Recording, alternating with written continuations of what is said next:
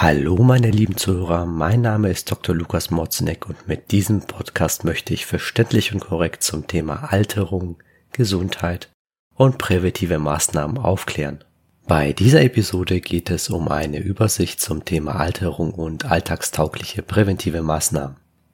Zunächst einmal, was ist überhaupt Alterung? Denn die Alterung lässt sich in zwei Bereiche unterscheiden. Einmal die Reifung oder Entwicklung und die Seneszenz. In den ersten 20 Lebensjahren des Menschen steht die Reifung und oder Entwicklung im Vordergrund. Dies bedeutet, hierbei kommt es zu einem Gewinn an körperlicher und geistiger Leistungsfähigkeit sowie einer Zunahme von sozialen Freiheiten. Demgegenüber steht die Seneszenz. Die Seneszenz stellt den degenerativen Abschnitt des Alterns dar und bestimmt, wie wir alt werden, beziehungsweise wie wir alt werden. Die Seneszenz bestimmt also, ob im letzten Lebensabschnitt eine Zeit der Agonie auf uns wartet oder ein angenehmer Ruhestand. Um diesen Ausgang des Alterungsprozesses zu beeinflussen, müssen wir zuerst verstehen, was die Ursachen dafür sind. Konkreter gesagt, wieso kommt es zu einem Verlust von zahlreichen physiologischen Funktionen im letzten Lebensabschnitt? Hierzu gibt es verschiedene Erklärungsversuche und ich möchte auf die populärsten eingehen. Zunächst einmal könnte man sich die Frage stellen, welchen Sinn hat die Alterung überhaupt? Hierbei hilft uns der evolutive Kontext, denn unter der evolutiven, also der entwicklungsgeschichtlichen Betrachtungsweise ist das Altwerden und letztendlich dann auch der Tod eines Individuums sinnvoll, da somit Platz und Ressourcen freigegeben werden können für Jüngere. Und die Jüngeren sind es, die tendenziell fitter bzw. besser anpassungsfähig an sich verändernde Umweltbedingungen sind. Hierhinter steht also das Prinzip der Arterhaltung.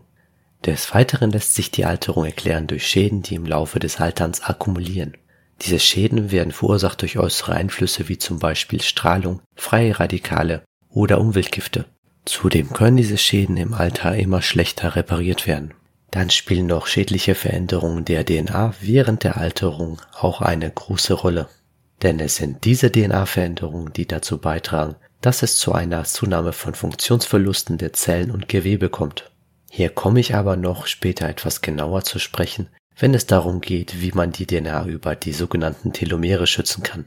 Einen weiteren Erklärungsversuch für die Alterung bietet die Genetik. Das bedeutet also, dass ein genetisches Programm anteilsweise dafür verantwortlich ist, dass wir im Alter gebrechlich werden. Nach jüngsten Studien zu urteilen, ist der genetische Einfluss auf die Alterung aber wahrscheinlich so zwischen 20 bis 30 Prozent. Zwei weitere mögliche Ansätze zur Klärung der Alterung bietet hierbei die biochemische und hormonelle Betrachtungsweise, denn biochemische und hormonelle Vorgänge, die der Energiegewinnung und unserer Leistungsfähigkeit dienen, führen irgendwann zu einer Ansammlung von zum Beispiel freien Radikalen, aber auch der Akkumulierung von anderen schädlichen Faktoren. Darüber hinaus kann eine hormonelle Umstellung im Alltag zur Ausbildung von diversen Krankheitsbildern führen, zum Beispiel die Osteoporose, Hierbei kommt es bei Frauen nach dem Eintritt in die Wechseljahre zur Ausbildung von zu dünnen bzw. zu gebrechlichen Knochen. Der nächste Punkt ist für uns meiner Ansicht nach auch der spannendste, denn hier geht es um den Einfluss von unserem Lebensziel auf die Alterung. Das bedeutet zum Beispiel, dass Trink- und Essgewohnheiten, dass der Schlafrhythmus, das Konsumverhalten, aber auch die Stressexposition und die Verarbeitung von Stress alles wichtige Faktoren sind, die eine Alterung begünstigen im Sinne der Seneszenz und oder diese auch hemmen können. Nach dem heutigen Kenntnisstand hat der Lebensstil einen deutlich größeren Einfluss auf die Alterung als die Genetik. Das bedeutet unter dem Strich, dass wir es größtenteils selber in der Hand haben, was uns im letzten Lebensabschnitt erwartet.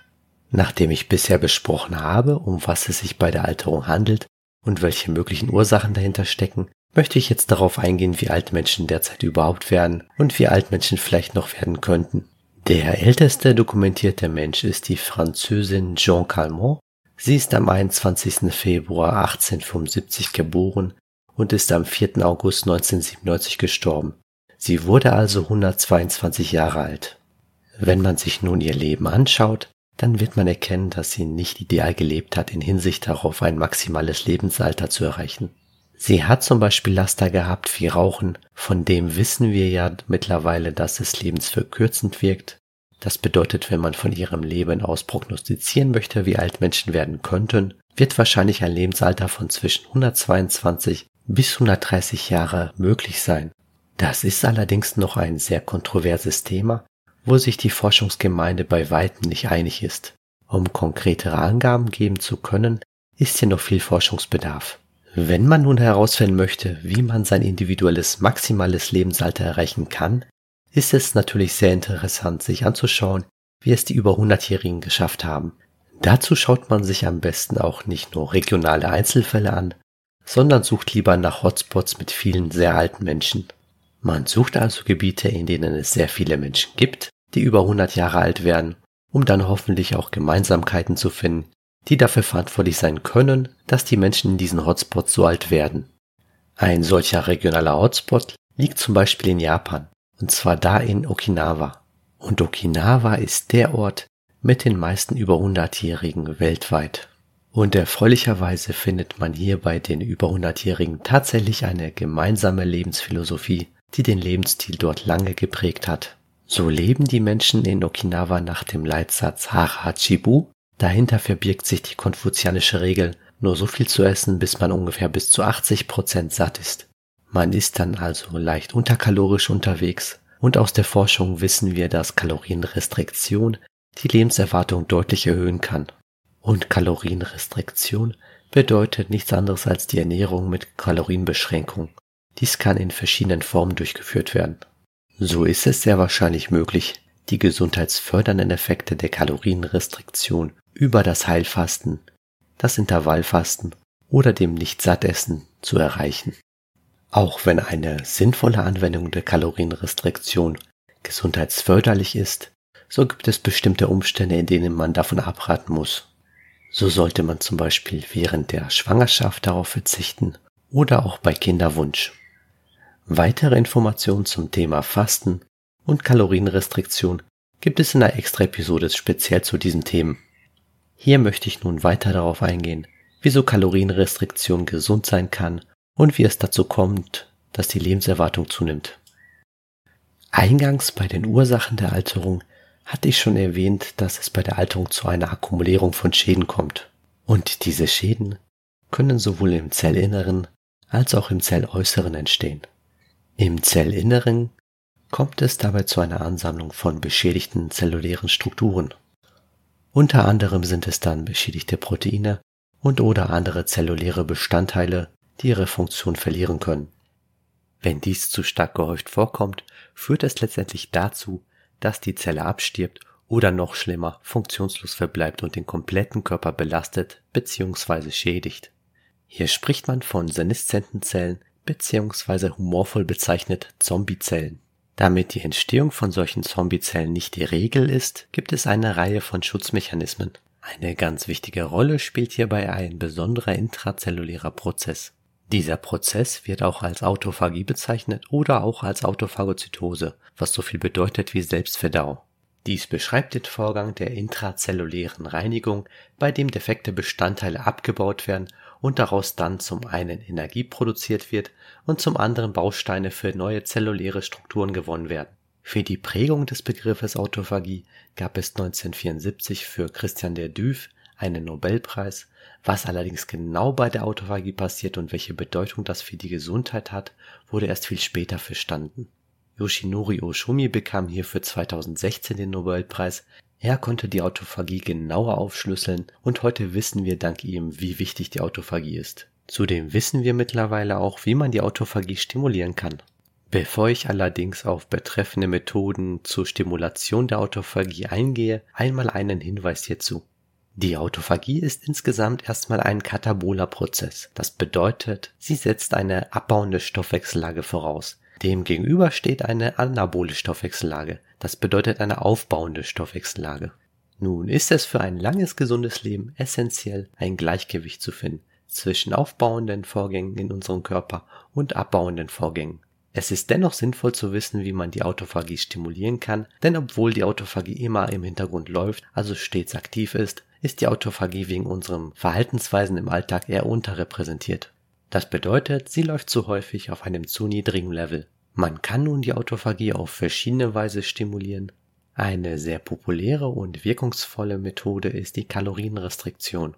Wir wissen durch Untersuchungen an verschiedenen Labortieren, dass die Autophagie durch die Kalorienrestriktion sehr effizient stimuliert werden kann und dies führt zu einer deutlichen Erhöhung der Lebenserwartung.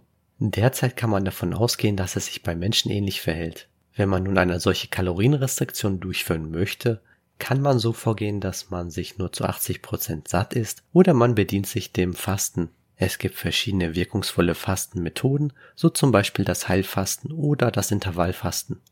Beim Heilfasten weiß man, dass nach 72 Stunden, also nach drei Tagen, eine maximale Autophagie-Stimulation erreicht wird. Eine andere Herangehensweise ist die Proteinrestriktion. Hier wird durch einen Proteinmangel bei einem insgesamt kalorienneutralen Zustand ebenfalls die Autophagie angekurbelt. Und auch bei der Proteinrestriktion ist bekannt, dass zum Beispiel bei Ratten eine Reduktion der Proteinmenge auf ein Fünftel des normalen Bedarfs dazu führt, dass die Lebenserwartung der Ratten um ungefähr 40 Prozent steigen. Dies entspricht auch der Lebenserwartungssteigerung durch eine Kalorienrestriktion. Ein wichtiger Hinweis hier von mir, es gibt sogenannte Kontraindikatoren. Das bedeutet also, dass die Kalorienrestriktion oder die Proteinrestriktion nicht für jeden zu jeder Zeit geeignet ist. Genauere Informationen sowie auch weitere Möglichkeiten zu der Durchführung gebe ich in einer anderen Folge zum Thema Fasten und Autophagie. Nun möchte ich aber noch auf weitere Methoden eingehen, wie man denn die Autophagie stimulieren kann. Denn neben der Proteinrestriktion und der Kalorienrestriktion kann man auch noch durch sogenannte Kalorienrestriktionsmimetika die Autophagie ein wenig stimulieren. Kalorienrestriktion Mimetika, wie der Name schon sagt, sind das Substanzen, die die Kalorienrestriktion im Körper nachahmen. Dies gelingt den Kalorienrestriktionsmimetikern weil sie eine ähnliche Wirkungsweise wie die Kalorienrestriktion haben. Dies gelingt den Kalorienrestriktionsmimetikern darüber, dass sie ähnliche Signalwege aktivieren, wie es die Kalorienrestriktion tut. Das bedeutet also nun, dass die Einnahme dieser Substanzen dem Körper zum Teil vorgaukelt, er wäre in einem Kaloriendefizit. Und so sind Kalorienrestriktionsmimetika auch in einem kalorienneutralen Zustand in der Lage, die Autophagie etwas zu stimulieren, wobei die Stimulation hierbei nicht so stark ausfällt, wie es bei einer Kalorienrestriktion und oder einer Proteinrestriktion der Fall ist. Da die Einnahme der Kalorienrestriktionsmimetika deutlich einfacher und mit weniger Umständen verbunden ist, möchte ich hier zwei prominente Vertreter dieser Kategorie vorstellen. Zum einen Resveratrol. Resveratrol kommt in roten Weintrauben vor und in geringen Mengen auch in Rotwein, wobei die Mengen im Rotwein so gering sind, dass es sich nicht anbietet, Rotwein zu trinken, um eine physiologisch relevante Menge an Resveratrol zu erreichen. Hierbei würde ganz klar der negative Effekt von Alkohol überwiegen, bevor man es überhaupt schaffen würde, genug Resveratrol aufzunehmen. Bei dem anderen Kalorienrestriktionsmimetikum handelt es sich um das Spermidin. Wie der Name schon vermuten lässt, wurde Spermidin im Sperma entdeckt.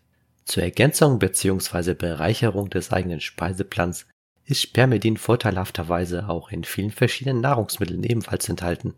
Hier möchte ich jetzt nun ein paar dieser Nahrungsmittel mit aufsteigender Spermidinkonzentration nennen.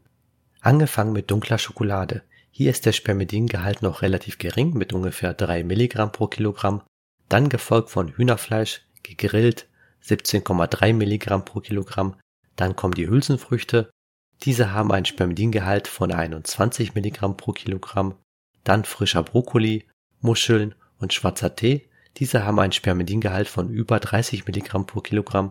Dann folgen grüne Erbsen gekocht.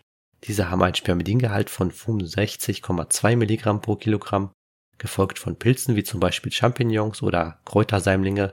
Diese haben einen Spermidingehalt von 88,6 Milligramm pro Kilogramm. Danach folgt Cheddar, ein Jahr gereift. Diese hat einen Spermidingehalt von 199,5 Milligramm pro Kilogramm. Und an der Spitze sind die Weizenkeime. Die Weizenkeime haben einen Spermidingehalt von 354 Milligramm pro Kilogramm. Dies entspricht dem höchsten Gehalt der hier aufgeführten Lebensmittel. So sind die Weizenkeime auch mein persönlicher Favorit, denn nur mit 5 Esslöffeln am Tag erreicht man eine physiologisch relevante Menge an Spermidin. Die letzte Möglichkeit, um die Autophagie zu stimulieren, die ich hier vorstellen möchte, ist Sport. Sport aktiviert zum einen die Autophagie darüber, dass der Bedarf erhöht wird aber auch vor allem dadurch, dass der oxidative Stress zunimmt. Das heißt, hierbei kommt es zu einer vermehrten Produktion von oxidativen Teilchen, den sogenannten freien Radikalen. Und als Kompensationsreaktion wird vom Körper hierbei unter anderem dann auch die Autophagie stimuliert. Soweit war es das bis hierhin zur Autophagie und der Bedeutung der Autophagie für die Alterung und auch wie man die Autophagie stimulieren kann. Als nächstes möchte ich auf einen weiteren wichtigen Punkt eingehen, und zwar eine Ursache für die Alterung, die ich anfangs einmal kurz angesprochen habe, und zwar den DNA-Schutz über die Telomere. Zunächst einmal möchte ich allerdings die Frage beantworten, was sind die Telomere überhaupt? Die Telomere sitzen an den Enden von Chromosomen und bestehen hauptsächlich aus DNA, die mit Proteinen verknüpft ist. Bei den Chromosomen wiederum handelt es sich um eine Organisationsform unserer DNA. Das bedeutet also, die DNA liegt organisiert bzw. verpackt mit speziellen Proteinen als Chromosom in unserem Zellkern vor. Um nun zu erklären, was die Telomere sind, muss man erstmal verstehen, was die Aufgabe der Telomere überhaupt ist. Hierbei ist die Lage der Telomere sehr wichtig, denn die Lage der Telomere am Ende der Chromosomen ergibt auch die Rolle bzw. die Bedeutung der Telomere für die Alterung. Denn die Telomere bestehen, wie ich eingangs erwähnt hatte, hauptsächlich aus DNA. Nun unterscheidet sich diese DNA von der restlichen DNA indem sie im Prinzip für nichts kodiert, sondern einfach nur als eine Art Schutzkappe am Ende der Chromosomen vorliegt. Dieser Schutz bzw. diese Schutzfunktion lässt sich nun ganz gut verdeutlichen an dem Prozess der Zellteilung. Denn bei der Zellteilung kommt es immer wieder mal vor, dass die DNA infolge eines Verschleißvorgangs verkürzt wird. Hierbei kann es also zu einem Verlust der DNA an den Chromosomenden kommen.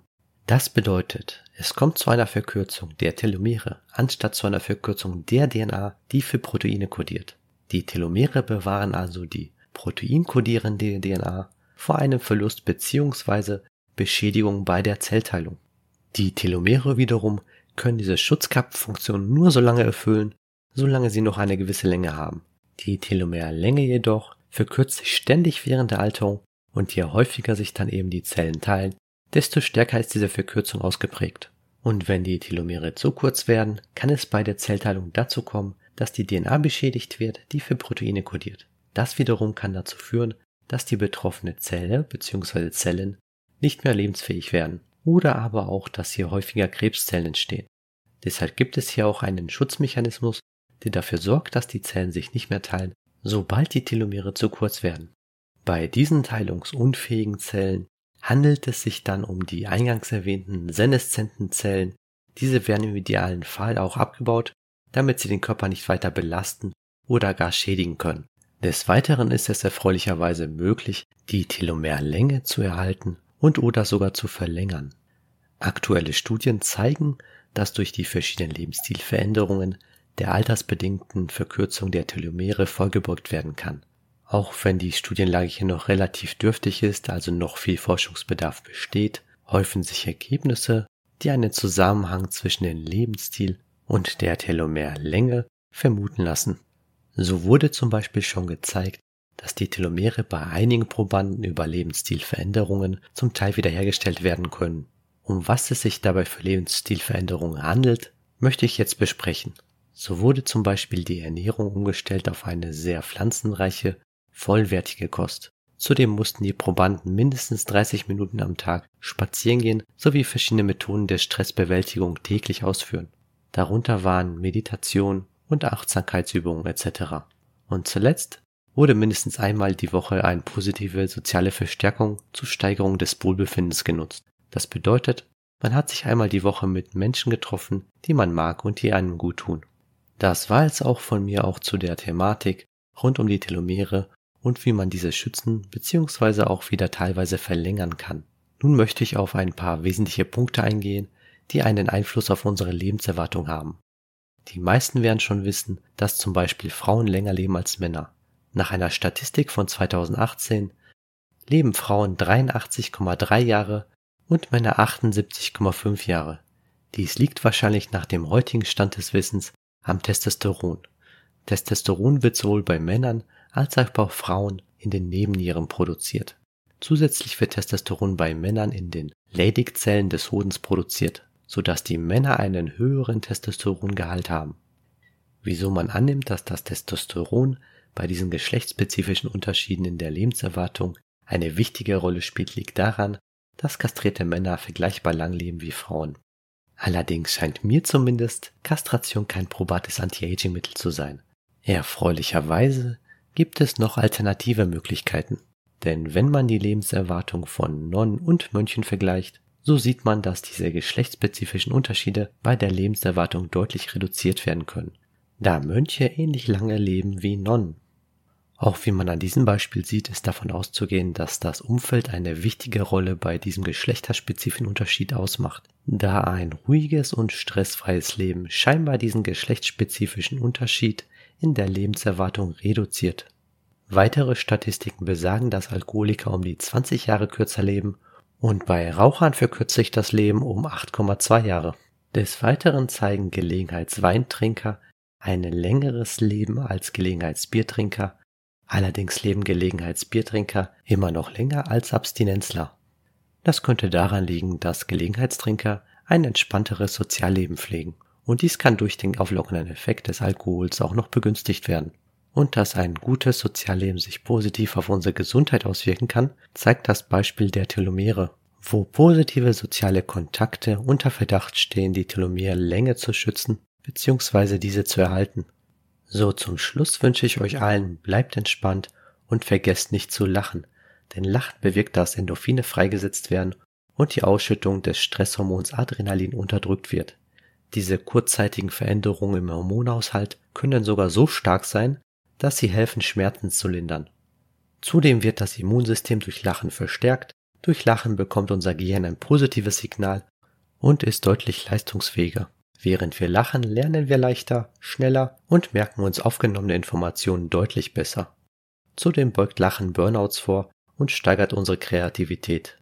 In dem Sinne bis zum nächsten Mal. Vergessen Sie nicht, unseren Kanal zu abonnieren, um weitere Bildungsinhalte zu diesen oder anderen verwandten Themen zu erhalten.